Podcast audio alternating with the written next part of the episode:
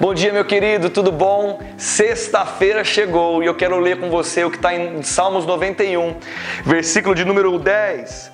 Nenhum mal te sucederá, praga alguma nenhuma chegará à tua tenda, porque aos seus anjos dará ordens ao teu respeito, para que te guardem em todos os teus caminhos.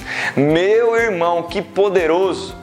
Sabe, querido, Deus dá ordem aos seus anjos para te guardar e te blindar de todo mal. Ei, você não precisa ter medo de nada, você não precisa ter receio de nada. Deus está guardando a tua vida todos os dias, mas você precisa crer nisso.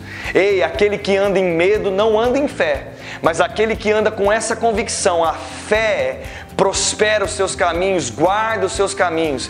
E acontece o que está dizendo nesse versículo: Deus já deu essa ordem, os anjos já estão te guardando, mas você precisa crer. Meu irmão, Deus está guardando a sua vida, praga alguma chegará na tua casa, mal algum te sucederá, você é guardado pelo Senhor. Coloque isso no teu coração, seja guardado por Ele todos os dias por uma decisão de fé em crer a respeito disso. Fique na paz, fique na graça e na prática dessa palavra.